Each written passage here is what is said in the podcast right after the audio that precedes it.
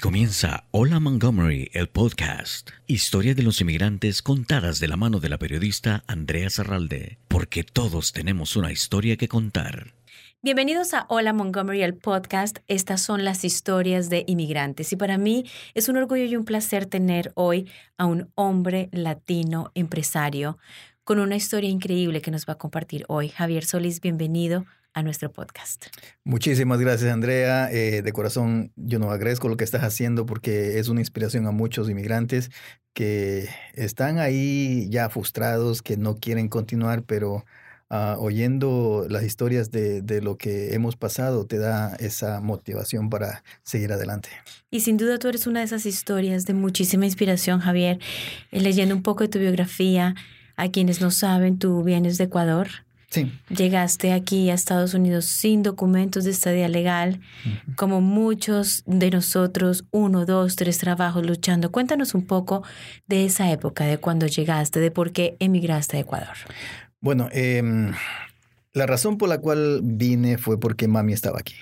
Entonces, entre mi hermano y yo decidimos de que uno de los dos teníamos que venir para que ella pueda regresarse a Ecuador.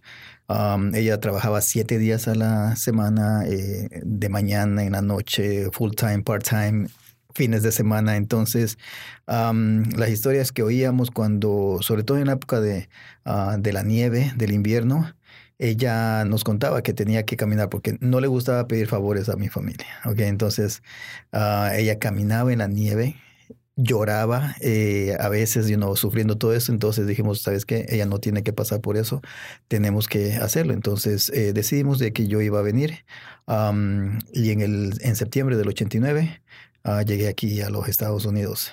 Y, y, graduado, me gradué allá en la universidad de computadora. Eh, trabajaba yo para la alcaldía de, de la ciudad. O sea, fue un, un, cambio grande porque cuando estamos en nuestros países tú vas al, al, parque y saludas a todo el mundo. Doctor, ¿cómo está? Licenciado, ¿cómo está? Y, o sea, eres gente. Por el momento que llegas aquí ya te conviertes en, en nadie. O sea, hasta te pasan empujando, eh, excuse me, excuse me, y sigue la gente caminando.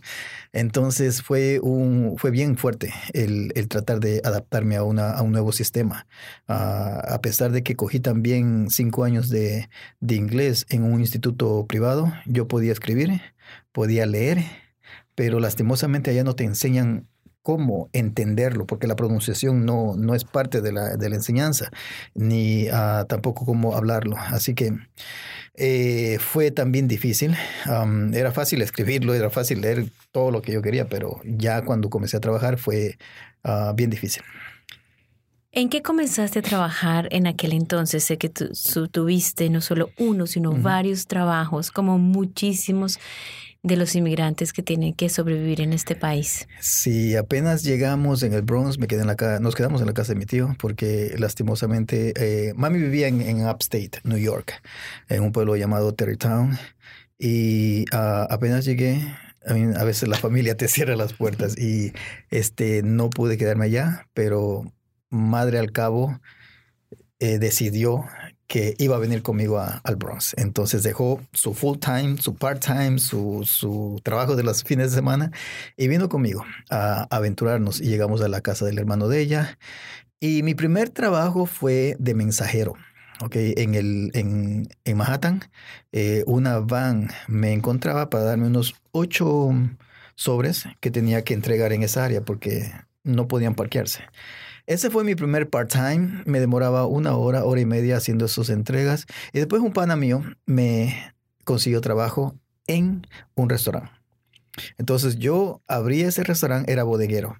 Ok, abría a las 6 de la mañana el restaurante para recibir todas las, eh, las frutas, todo lo que se iba a preparar para ese día. Y eh, salía de ahí a las dos y media ahí me encontraba ya el señor del, de la van porque nunca dejé ese part-time. Y después de eso comenzaba yo a repartir los, los sobres como mensajero.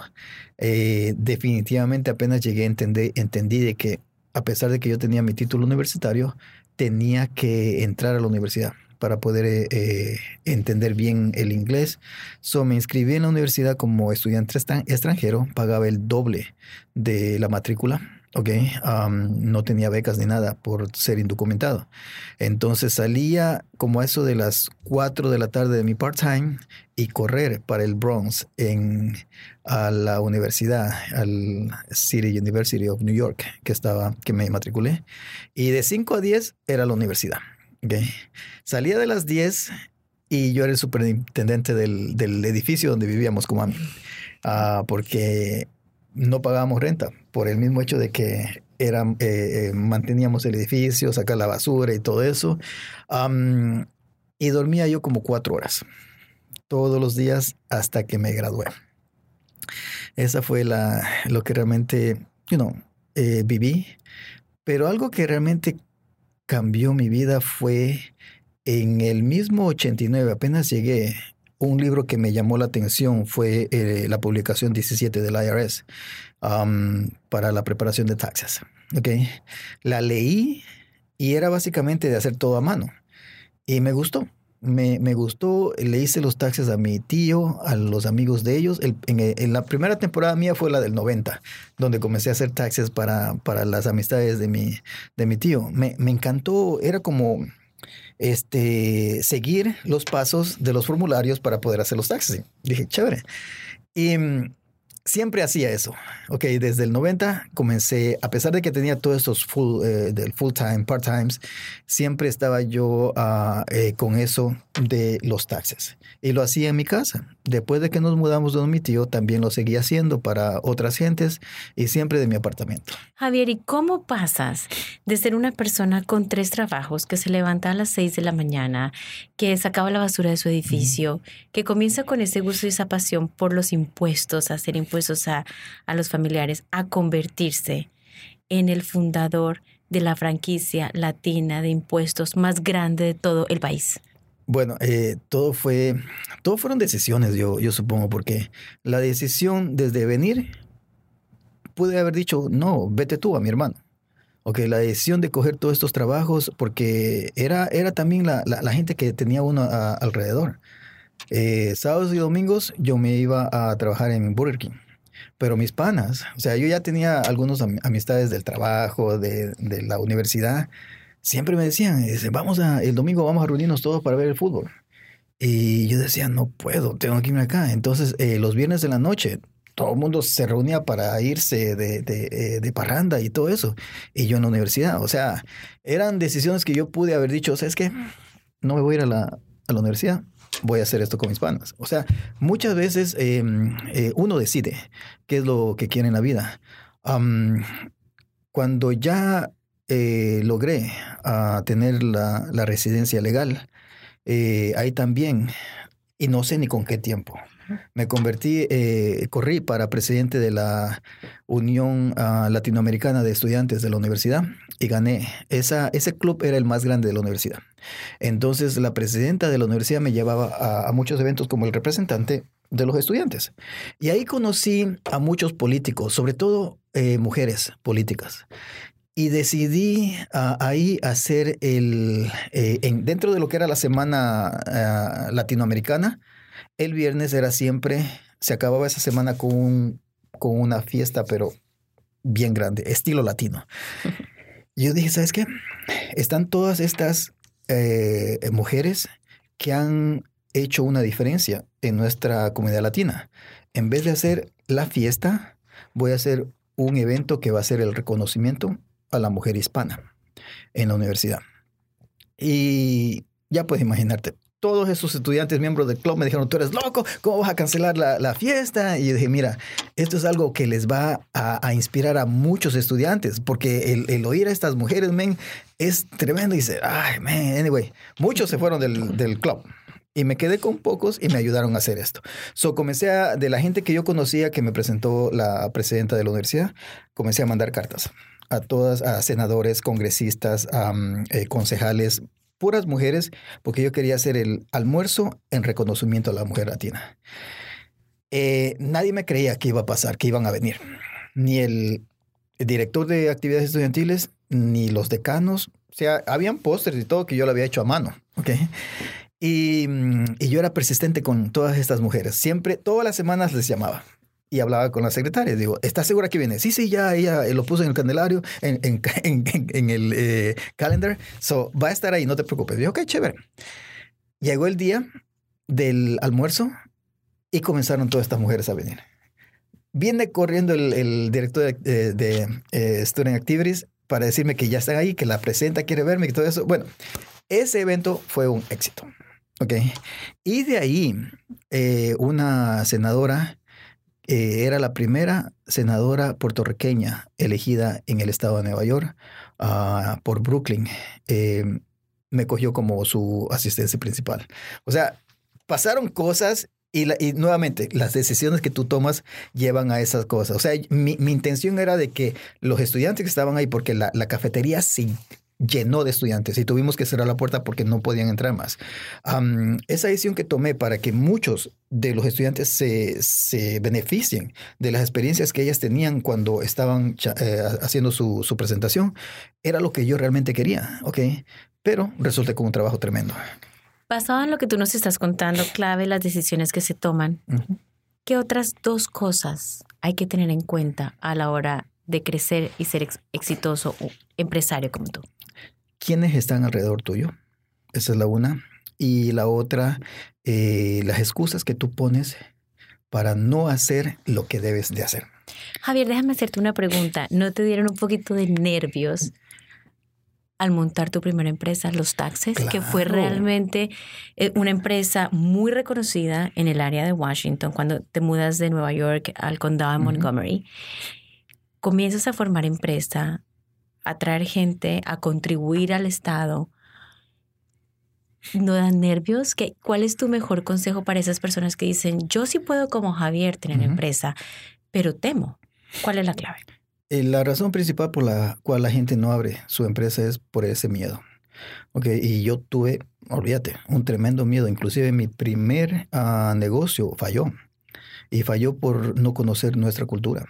Ok, ah, como te dije, siempre he tenido mis full times, comencé a trabajar con la senadora, comencé a trabajar con eh, entidades sin fines de lucro bastante, muchos años, y decidí abrirme mi primer centro de llamadas y envío de dinero cuando recién comenzó. O sea, nosotros fuimos uno de los primeros en, en Brooklyn que se abrió. Y, y dentro de ahí también tenía mi área para hacer los taxes. Nunca dejé de hacer taxes, ¿ok? Entonces, esa área era mucho dominicano. Entonces yo vine de, honestamente, de un lugar donde tenía mucha educación. Papi estaba 25 años en, en las Fuerzas Armadas.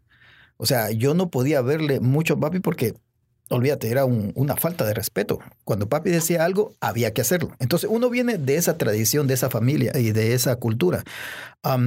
y cuando uno pide algo, es, ah, ¿me puede hacer el favor? Muchísimas gracias. Aprecio lo que me hizo. O sea, siempre esas cosas, pero de, pronto yo me encuentro con una cultura que no hace nada de eso. Entonces, cuando el, dominicano venía a mi oficina, al, centro de llamadas y de envíos, decía, mira, ponme ahí un envío de 200 pesos para... Digo, discúlpeme. Usted quiere decir, por favor, pome, ¿verdad? Y olvídate, se me fueron los clientes. No, ¿por qué? Porque yo no entendí la cultura. ¿Me entiendes? A, pesar de que yo era hispano, la cultura del dominicano ya era diferente. Y tuve que aprender a la mala a, entender que dentro de, este sistema, en este país, eh, e, el ser hispano no significa que eres el mismo que, un mexicano y colombiano. O sea, eh, tuve que, aprender a la mala. Eh, dejé ese, ese negocio y después, a los dos años, abrí otra oficina, ya solamente de contabilidad y de taxes, pero ya con una mentalidad total, totalmente diferente. O sea, ya entendiendo de que dentro de mi, mismo país hay gente que tiene educación, hay gente que viene del campo, hay gente que, viene de tantos lugares y lo mismo pasa con otros países. Entonces, eh, con esa experiencia ya cambié mi mentalidad y, y entonces me adapté a la cultura de las diferentes personas. So, cuando abrí mi primera oficina ya enfocado en taxes, eh, yo ya venían los dominicanos ya, dímelo papalote, ¿qué es lo que? A ver, ven, siéntate acá. O sea, ya yo ya entendí su cultura. Y, encima que también eh, la mamá de mis hijos era dominicana, entonces ya fue mucho más fácil entender a toda mi clientela. Pero la primera vez sí, eh, fue temor, fue un fallo, pero no me quedé ahí. O sea, esa es otra cosa, que la gente falla, fracasa una vez y se quedan ahí sentados o en el piso. O sea, con la misma eh, velocidad que te caíste, tienes que pararte más rápido. O sea, Pero además de todo, Javier, quiero contarles que no se quedó ahí. Quiso más y más y abarcar más. Y han- hacen unión con Toro Taxes en el año 2019, en este año, Yes. y se vuelven en la franquicia más grande latina de impuestos ujú. en todo Estados Unidos. Con 17 están en 17 estados, Eh, 22 estados. ¿no? 22 ahora. Van cambiando los números. ¿Cuántas Ujú. locaciones? Más de 140. Tenemos 205. 205 locaciones.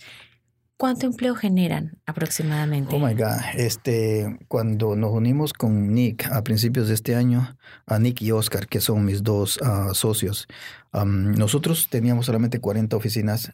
Digo nosotros que, que era la franquicia Los Taxes. O sea, así es cuando comencé. En el 2007 yo fundé la franquicia Los Taxes en la costa este como la primera franquicia hispana de preparación de taxes en los Estados Unidos. Ahí no me di cuenta de que ya era un logro. ¿Me entiendes? Y, y- y y venía gente americana y decía, wow, tú hiciste eso, pero aquí es, oh my God. O sea, y, Un a latino. ya, y, y- tú te pones a pensar, lo haces y es normal. Y uno, sí, fue el primero en hacerlo, pero, pero se hizo historia. Y, después de 12 años am, de haber tenido presencia aquí en el, en el lado este, nos reunimos con, en enero conocimos a, a Nick y a Oscar, que, teni- que eran los dueños de Toro Taxes en el West Coast, ¿ok? Y ellos tenían como 100 oficinas. Am, hubo la química, me encantó la humildad, la humildad de ellos y sobre todo la mentalidad de crecer, la mentalidad de hacerlo solamente para nuestra gente. O sea, una compañía 100% hispana que ayude a, a nuestra comunidad. Y, y nos tomó dos semanas con un apretón de manos cerrar el negocio. ¿Ok? Cuando nos unimos teníamos 140 oficinas en marzo. De marzo acá hemos recibido tanto apoyo de tantas entidades, eh, líneas de crédito, por, porque, o sea, la visión nuestra es convertirnos en la eh, opción de nuestra comunidad latina para eh, servicios financieros. Y no existe ahora- mismo. O sea, está, yo hice, mejor dicho, cuando me hicieron otra entrevista, un, un señor americano, le dije, mira, somos la franquicia ahora mismo, mm, fuimos la primera franquicia hispana de preparación de taxes en los Estados Unidos, ahora somos la franquicia más grande de preparación de taxes en los Estados Unidos. Entonces él me dice, pero espérate, yo hice, estaba haciendo eh, eh, research y ustedes no solamente son la primera, la franquicia más grande eh, hispana de preparación de taxes, sino en cualquier industria. Porque estaba tratando de buscar una franquicia de, am, ¿cómo se llama?, de comida, de servicios de limpieza o de construcción, y no existe otra franquicia que sea más grande. Y ahí, yo, ¿serio? Sí. Entonces ahí cuando uno, uno también se pone a pensar, espérate, hicimos, estamos haciendo historia dos veces como la, la franquicia más grande, ah, franquicia hispana más grande de los Estados Unidos en cualquier industria, pero con mucha humildad y con mucho, am, ¿qué te digo?, eh, orgullo. lo, lo decimos porque eh, esto sirve como de, de- ejemplo para muchos de esos que están, you know, eh, tratando, tratando y que se caen, porque esto no fue una vez, a mí fracasé una vez al principio, pero después vinieron muchos fracasos. Tuve que llenar bancarrota. a uno de los peores capítulos de mi vida fue cuando mi esposa le dio cáncer al cerebro. Am, yo estuve con ella por 15 meses, you know, tratando a, una mujer eh, que se deterioró poco a poco, ok, y eh, los últimos tres meses se convirtió en una bebé, donde yo tenía que asearla, hacerle todo. O sea, todas esas cosas ah, contribuyen al carácter tuyo para poder hacer la diferencia con el resto de personas. Porque hay muchos ahora mismo que vienen y me dicen, oh, es que tú no me entiendes porque yo tengo a mi hijo enfermo, es que tú no me entiendes por esto. Y digo, créeme que yo pasé por lo peor que cualquier persona pueda pasar. Cuando tú tienes una, es- eh, tu esposo o esposa, eh, que es lo número uno en tu vida. Y llegar a ese punto donde la tienes que ver que se va deteriorando toda su belleza, todo, o sea, ya no es ella, ah, es fuerte, ¿ok? Al punto que después de seis meses que ella falleció, ah, yo tenía, casi me suicido. O sea, todas esas cosas uno pasó. Y, por eso me, me, da risa cuando la gente viene y me dice, ah, que tú tuviste suerte. Digo, no. Si tú quieres ponerte mis zapatos y pasar todo lo que pasé, yo no, eh, prepárate porque no es fuerte. Javier, pero tú en viudas pasas por una situación sumamente difícil, obstáculos a nivel negocio también. ¿Cuántos hijos tienes en este momento? Eh, yo tengo dos hijos eh, de un ah, compromiso anterior y tengo una hija con María José, que ella también tiene dos hijas, que obviamente las considero mis hijas. Se creció la familia. Sí, son mis hijos, sus hijos y, nuestros hijos. ¿Qué le enseñas a tus hijos basado en toda esta experiencia de los fracasos, los éxitos, la pérdida de un ser querido? Eh, yo le llamo al cáncer, para mí, el monstruo. Eh, la pérdida de un ser querido a manos del monstruo. Ya. Con todas esas experiencias de vida, ¿tú qué les dices a tus hijos todos los días cuando los ves? Bueno, más que todo, ellos aprenden viendo, ¿ok? Porque mi esposa, María José, a mí, ella me cogió cuando yo no servía como hombre. O sea, en un, en un momento de debilidad donde eh, no era una buena pareja para nadie. Pero ella con paciencia, con amor, eh, pudo unir todas mis piezas que estaban destrozadas como hombre nuevamente y, formarme. pero ellos ven lo que hacemos como pareja. María deja a la nena en la mañana eh, y se va a la oficina. Trabaja el día entero, regresa a, las 5 o 6 de la tarde a, hacer lo que tiene que hacer con la casa, eh, a comer con, los niños. Y, yo también después llego ya a las 7 de la noche, nos sentamos, comemos. O sea, ellos ven el sacrificio que uno hace ah, trabajando. Hay momentos que cuando es época de taxes, eso es un sacrificio bien grande de toda la familia. Porque hay momentos que yo en una semana no veo a mis hijos. O sea, em, salgo antes de las 8 de la mañana, estamos hasta las 12, 1 de la mañana, eh, siete días a la semana, eh, trabajando, ayudando a nuestros franquiciados, asegurándonos de que ellos cumplen con las metas que se fijaron para la temporada de taxes, ah, dándole todos los recursos, las herramientas. Ah, o sea, ya yo no estoy haciendo taxes. Antes yo sí, hacía 1200 taxes en, en, una temporada, pero ahora, desde hace seis años atrás, mi enfoque es la franquicia. O sea, ¿cómo puedo yo ayudar a mi franquiciado para que si hicieron el año pasado 500 ah, eh, taxes, ahora lleguen a unos 800, lleguen a 1000, dupliquen todo eso? O sea, eso es lo que es el enfoque y, a veces uno tiene que tener lo que mi esposa siempre llama este emotional intelligence, ah, una inteligencia emocional para poder lidiar con todo tipo de caracteres.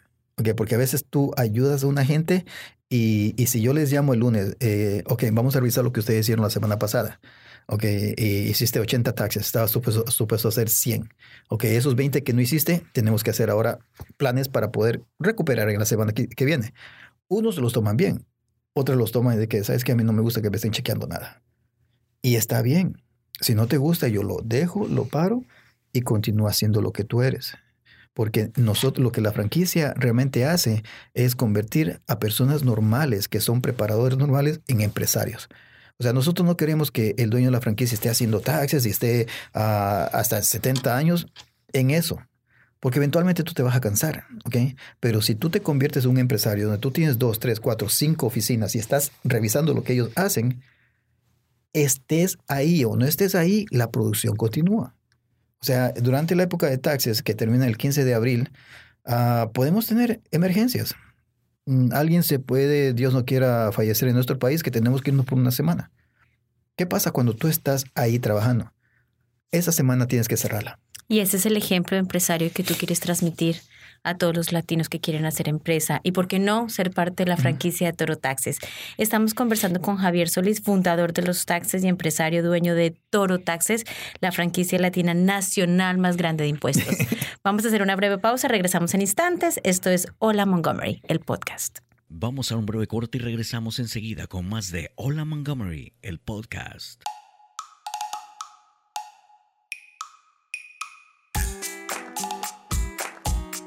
Soy la cónsul general de El Salvador en Silver Spring, Maryland y este es un saludo para Hola Montgomery y muchas gracias por llevar información en español a nuestros connacionales pero también a todos nuestros hermanos latinoamericanos. Gracias Hola Montgomery por traernos información en español. Gracias Montgomery Community Media por traer a Hola Montgomery. Qué bueno Hola Montgomery. Me encanta que esté trayendo estas noticias y esta información a nuestra gente. Un saludo y estoy muy contenta de Hola Montgomery que va a producir información en nuestro idioma. Me encanta mucho el trabajo que está haciendo Hola Montgomery. Felicidades.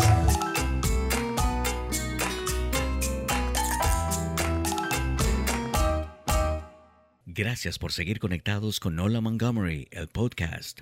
Continuamos con más. Gracias por seguir con nosotros en Hola Montgomery, el podcast, las historias de inmigrantes. Javier Solís conmigo en el estudio. Hemos aprendido tanto de ti, de tu experiencia de vida.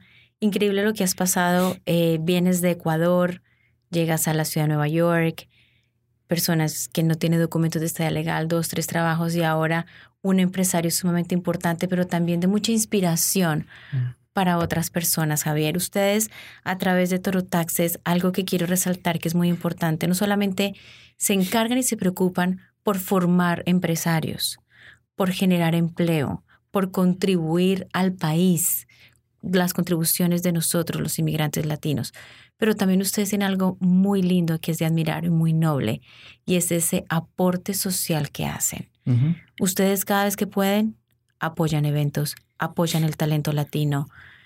Recientemente el Consejo del Condado de Montgomery te nombró a ti y a María José como personas latinas destacables del año por precisamente todo su esfuerzo, su dedicación y su empuje a otras comunidades. No se han olvidado de dónde vinieron y eso es muy lindo de rescatar.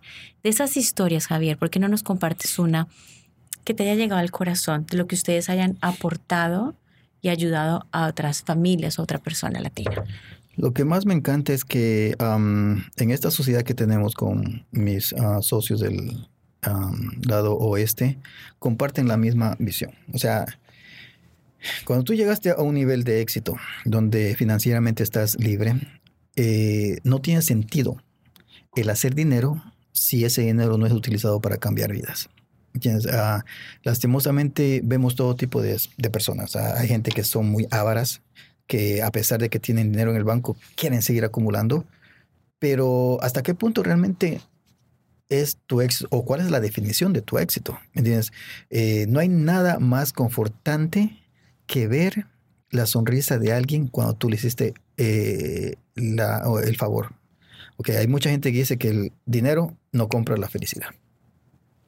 A esa gente yo les desafío que vayan a México, a un hospital donde mil dólares puede ser la diferencia entre la vida y la muerte.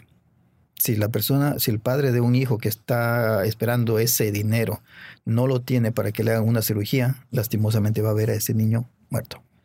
Pero si vienes y les das, mire, señor, voy a pagar yo por la, cirugía de su hijo, ¿sabes la felicidad que va a venir esa persona?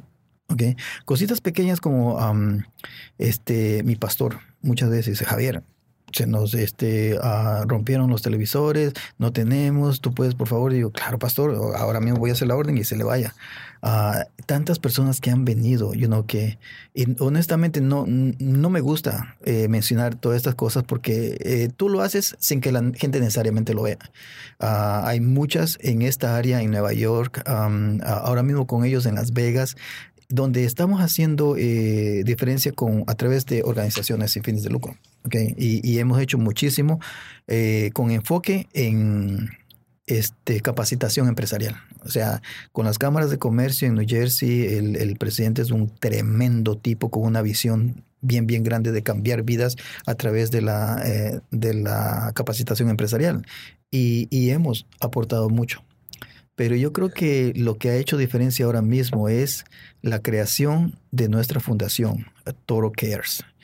Esa fundación ah, nos vamos a enfocar en ayudar a diferentes comunidades, no solamente de aquí en los Estados Unidos, sino de nuestros países. Ok, para darte un ejemplo, ah, nuestra primera aportación fue con una eh, universidad sin fines de lucro allá en El Salvador donde dimos 5 eh, mil dólares para eh, que capaciten a más O sea, que la gente que va, los estudiantes que van a graduarse, no tengan que pagar su tuition. O sea, son eh, becas que se está dando y, y, ya comenzamos con eso. También um, hay áreas, eh, Ecuador. Ok, eh, después de que hicimos esta fundación, estoy yo comenzando a pensar, ¿dónde vamos a ayudar? ¿Dónde vamos a ayudar? y viene la gente y me dice, mira, hay un lugar en Ecuador que se llama Moyeturo. Ok, en ese lugar los niños caminan cuatro horas para ir a la escuela más cercana. Ok, crear una escuela realmente representa mucho. Representa el edificio, representa eh, todos los, eh, eh, el staff de la, de la escuela, permisos del, del, gobierno y todo eso. Pero ahí ya está la excusa. ¿Me entiendes? Poner esa escuela requiere mucho. Pero ¿qué pasa si ayudamos a, estas, a estos niños con un bus escolar? Para que ya no tengan que manejar eh, cuatro horas, sino en una media hora están de un lado a otro. O sea, hay tantas cosas, un, em, centro comunitario. En, un pueblito que, no tenga mucho acceso. Ese centro comunitario que sirva para que los domingos, sábados vaya alguien a dar charlas, you know, de, de, superación o charlas de empoderamiento. You know, em, el abuso a la mujer en nuestros países lastimosamente continúa o sea, ah, si lo vemos en este país, que está eh, supuestamente a ser un país desarrollado, con tanta este, abuso y, acoso sexual y tanta cosa dentro del trabajo y dentro de tantos lugares, imagínate en nuestros países.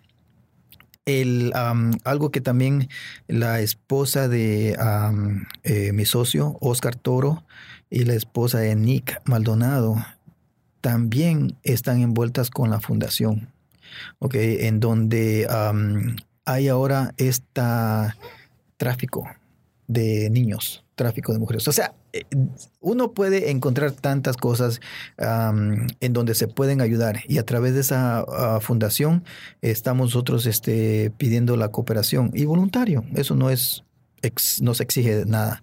Eh, algo voluntario de todos nuestros franquiciados.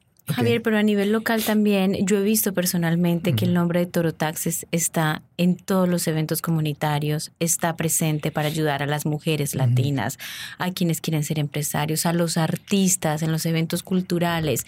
¿Tú crees que este espíritu de ayuda nace de alguna manera? por lo que tuviste que vivir cuando tenías dos, tres trabajos, que te levantabas a las seis de la mañana, recoger basura, lo que nos cuentas. ¿Nace de ahí ese espíritu? Yo he tenido una mentalidad de non-profit por 16 años. O sea, desde que trabajé con la senadora ha sido ayudar a gente. Pues me metí en, una oficina sin fines de lucro en, Brooklyn ayudando a gente. Eh, estaba yo ayudándoles para que no pierdan su casa, peleando contra el banco ah, por cualquier eh, situación que hayan pasado. O sea, bajo la ley no están supuestos a perder su casa. Entonces, yo eh, I, took ownership. Me lo tomaba como que era mío. Y, les ayudaba, les peleaba para todo eso. Um, al punto de que en ese tiempo eh, Telemundo eh, nos ayudó bastante. Yo, yo estuve con Telemundo 13 años educando a gente. Pero es, eh, ya, tienes toda la razón. Es, es tantas cosas que yo he visto, tantos abusos que hay ah, y que yo mismo he pasado. Cuando yo estaba en, esa, en ese restaurante, eh, a este eh, yo no tenía nombre para el italiano, ese que, el chef que estaba ahí. Y, y era difícil. No, que tú eres estúpido, que tú no sabes inglés, que tú no, o sea, y, y, yo tenía mis títulos de Ecuador. Yo, yo sé que no eres estúpido, ¿me entiendes? Pero muchos, muchos inmigrantes pasan por todo eso. O sea, y cuando yo veía que él insultaba a las señoras, yo decía, en eso parece mi madre y este tipo abusando de esa manera. Pero uno es el que decide lo que, cómo le vas a, cómo te vas a cobrar con toda esta gente. Porque lo mejor que yo hice es regresar con mi tarjeta que decía asistente principal de la senadora. Regresé y dice, ¿pero qué tú haces aquí? No vine a mira. ¿Tú estás trabajando para la senadora? O sea, esa fue, creo, uno de los mejores momentos de, de, mi, de mis 30 años en este país, uh, donde yo le probé a, a, e, a esos que, que, nos ven allá abajo de que yo puedo ser mucho más alto que él, ¿me entiendes? Y todo depende de uno, porque las oportunidades, las puertas de las oportunidades están abiertas para todo el mundo. El asunto es que, como te dije antes, las excusas que nos damos son tan buenas que nos la creemos. O sea, si tú si dices, eh, mira, capacítate en coger un curso eh, sábado y domingo, No, es que tengo que cuidar a mi hija. No, es que tengo que, que hacer esto, que esto. que Entonces, ya, está bien, no hay problema. Tú decides si vas a irte, porque si tú quieres irte, buscas la manera de irte. Pero si no, busca la excusa. Entonces, em, eso es lo que ha pasado. You know, todas estas cosas que tú estás viendo con los taxis, que viene alguien, eh, ¿puedes ayudarme en esto? Es que yo tengo que aprender a decir no. Es que todo el mundo viene, ¿nos puede ayudar con esto? Sí, ¿nos puede ayudar? Sí, sí, sí. Entonces, ah, Pero nu- nunca cambies, nunca dejes eso porque es ese aporte y esa unión que necesitamos. Eh, Javier también está a punto de lanzar un libro. Aquí la primicia, cuéntanos un poco de el libro con tu historia. Bueno, me han oído eh, decir ah, que uno decide todo lo que va a pasar. A mí, si tú quieres, eh, si tú tienes las opciones, vas a tomar esa opción que tú quieres porque tú decidiste eso. Entonces, el libro se llama Tú decides. Am, este, yo he estado, qué bestia, desde hace tanto tiempo con ganas de escribir un libro, pero una muy buena amiga ya de Nueva York, una dominicana, este, eh, que vi que ya tenía unos cuantos libros, digo, wow, man, realmente te admiro porque ponerse a escribir no es fácil. Yo comencé mi libro como cinco veces, no sé ni dónde están los primeros drafts y hasta ahora no lo acabo. Y ella me explicó lo que es realmente el escribir libros. O sea, uno no realmente lo escribe, es, es un, eh, ¿cómo se llama? Ghost writer, que llaman, este, que ellos lo escriben, pero eh, yo le conté toda mi historia a esta eh, productora, tremenda mujer, eh, que le respeto muchísimo. Y mm, ya estamos en los últimos toques. Eh, es básicamente todo lo que pasé, eh, las cosas buenas, las cosas malas. Quería ocultar unas cuantas cosas y me dijeron que no, que tengo que ¿Cómo poner todo. Ahora no Ay, las- no no, las- no, no, no. Aunque sea una, Javier. Ya lo, aquí en Hola Montgomery, el podcast, nuestras historias de inmigrantes, danos un poquitito, un bocadito de lo que no Porque, se podía contar y contaste en el libro. eh, a veces hay cosas íntimas tuyas que no las quieres contar, pero ellas ah, y, y- y- y- y me como que me convencieron de que la gente necesita saber eso, que, que atrás de, de- de ese empresario que tal vez lo vean que, que- que es de hierro, o sea, hay tantas cosas humanas que ha pasado por cosas que otros, gracias a Dios, no han pasado. Ok, entonces ahí fue cuando, por ejemplo, todos los detalles de lo que mi esposa pasó y fue en el momento de que yo creé la, franquicia, eh, el hecho de que tenía que decidir de estar ahí con ella 100% sin hacer absolutamente y olvidarme del mundo, o estar ahí en el hospital con mi laptop trabajando y respondiendo llamadas. O sea, era una decisión que tenía que hacer y todas esas las tomé en ese tiempo. Así que ah, está eso, está también ah, detalles de cómo eh, María me cogió. Que, ay Dios mío, yo no sé, si yo fuera María no hubiera estado yo conmigo. Que prácticamente tú nos cuentas que te salvó la vida porque tú estabas a Ujú. punto de suicidarte también. Bueno, ya suicidarte. llega un momento donde ah, te acostumbras tanto a una persona y cuando esa persona no está, you know, y a veces uno juzga, juzga muchísimo de que, oh my God, este tipo se mató, pero qué bruto cuando la vida es tan hermosa, pero uno nunca sabe. O sea, uno tiene que ya aprender a no juzgar a nadie. Ok, si, si hubo un divorcio, déjenos tranquilos que algo pasó ahí. El momento que se cerró la puerta, solamente los esposos saben, así que no esté tratando de averiguar, es la vida de uno. Entonces, cuando la persona comete este tipo de, actos suicidas, uno tiene que entender por qué. ¿Me entiendes? Eh, en ese momento son cosas de segundos. Es algo de que en ese momento te llega que por qué no estás aquí, tenías que estar aquí, que si hay una pistola, uno pum, en ese momento.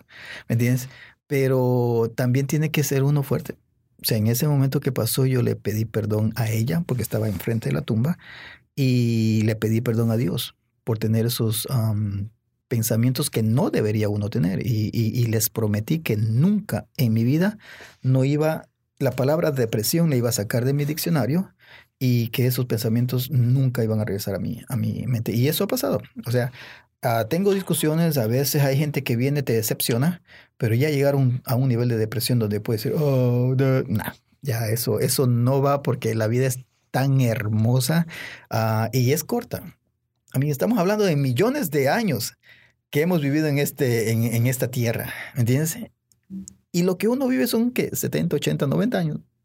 Hay que gozarlo. Y- y eso fue lo que dije. Yo no, no, no importa cuánto dinero tenga, no importa cuán hermoso eh, o hermosa sea la persona físicamente, ah, el momento que te llegó, te llegó. So, hay que disfrutar lo más que uno pueda. Nos morimos por leer tu libro, Javier. Te admiro, sí. te respeto y te agradezco muchísimo por haber abierto tu corazón, haber compartido tu historia de uno de los hombres más poderosos a nivel empresa, no solamente en el área, sino a nivel nacional. Esperamos que tu empresa siga creciendo Gracias. muchísimo y que sigas con ese corazón tan grande para ayudar a quienes más lo necesitan. Muchísimas gracias. Gracias a ti por haber estado con nosotros.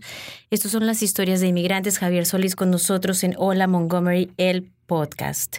Si les gustó este podcast, por favor suscríbanse, califíquenlo. Estamos en todas las plataformas de podcast.